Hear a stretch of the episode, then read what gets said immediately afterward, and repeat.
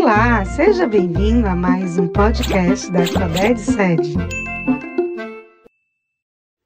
Funções oxigenadas, éter e éster e os aletos orgânicos.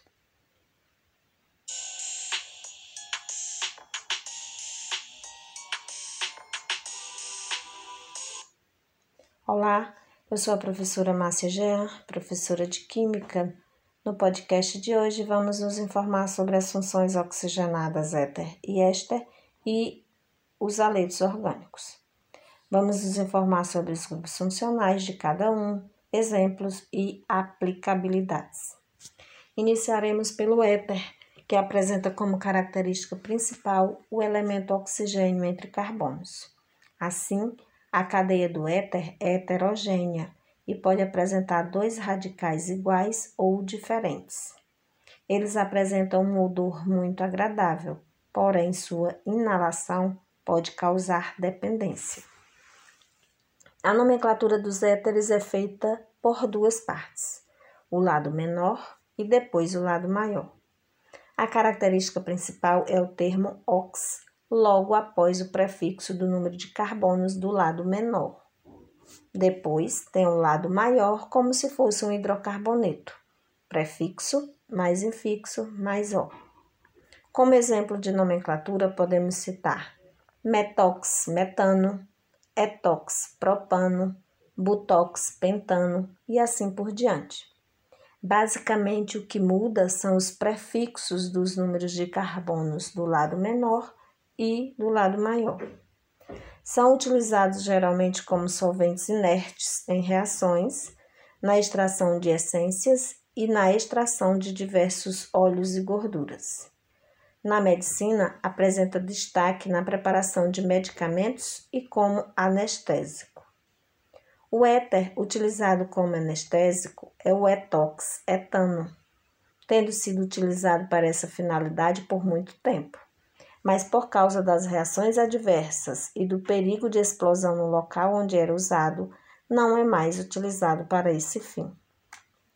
O éter é utilizado também no lança-perfume, conhecido como loló, uma droga inalante que vicia e pode causar até a morte por parada cardíaca.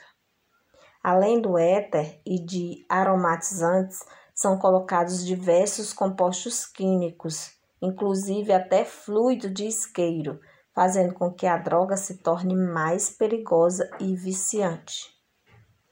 Prosseguimos com o éster. O grupo que permite a identificação do éster, ou seja, o seu grupo funcional, é a presença de dois oxigênios, onde o mesmo carbono faz uma, uma dupla ligação com um oxigênio e uma ligação simples com o outro oxigênio. E prosseguindo após com mais carbonos. A nomenclatura dos ésteres, de acordo com a IUPAC, é formada por duas partes. A primeira parte com a terminação OATO e a segunda parte com terminação ILA. Mas geralmente o que muda é somente o prefixo do número de carbonos dessas duas partes como por exemplo, metanoato de metila, etanoato de propila, butanoato de etila e assim por diante.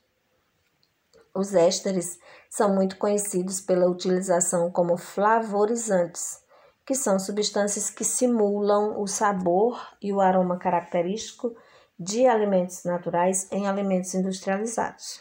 Por exemplo, o etanoato de butila é o éster da essência de framboesa. O butanoato de metila é o éster da essência de pinha.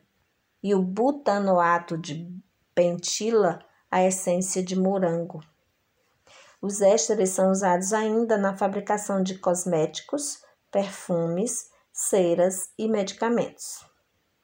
Vamos continuar com os aletos orgânicos são funções que tiveram algum dos hidrogênios de um hidrocarboneto substituídos por halogênios.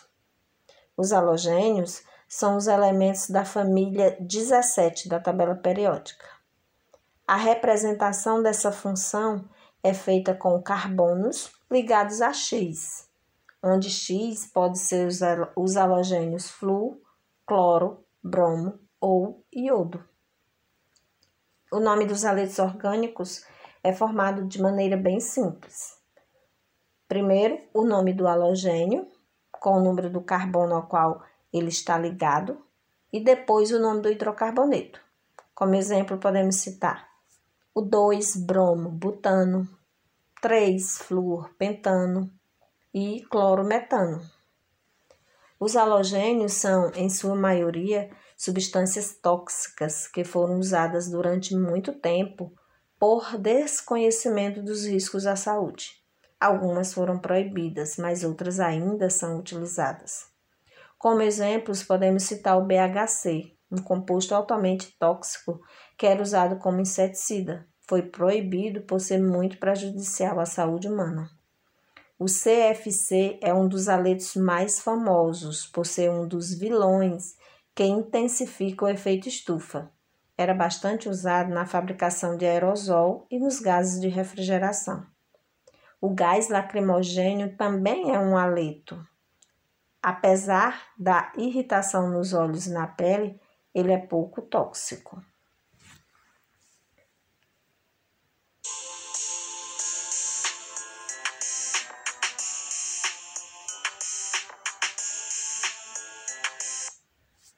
Estamos concluindo mais um podcast, desejando que as informações contidas nele possam ter minimizado dúvidas e ampliado seus conhecimentos sobre o assunto. Não deixem de acompanhar os nossos podcasts com muitas informações sobre química. Fiquem bem e até a próxima. Tchau, tchau.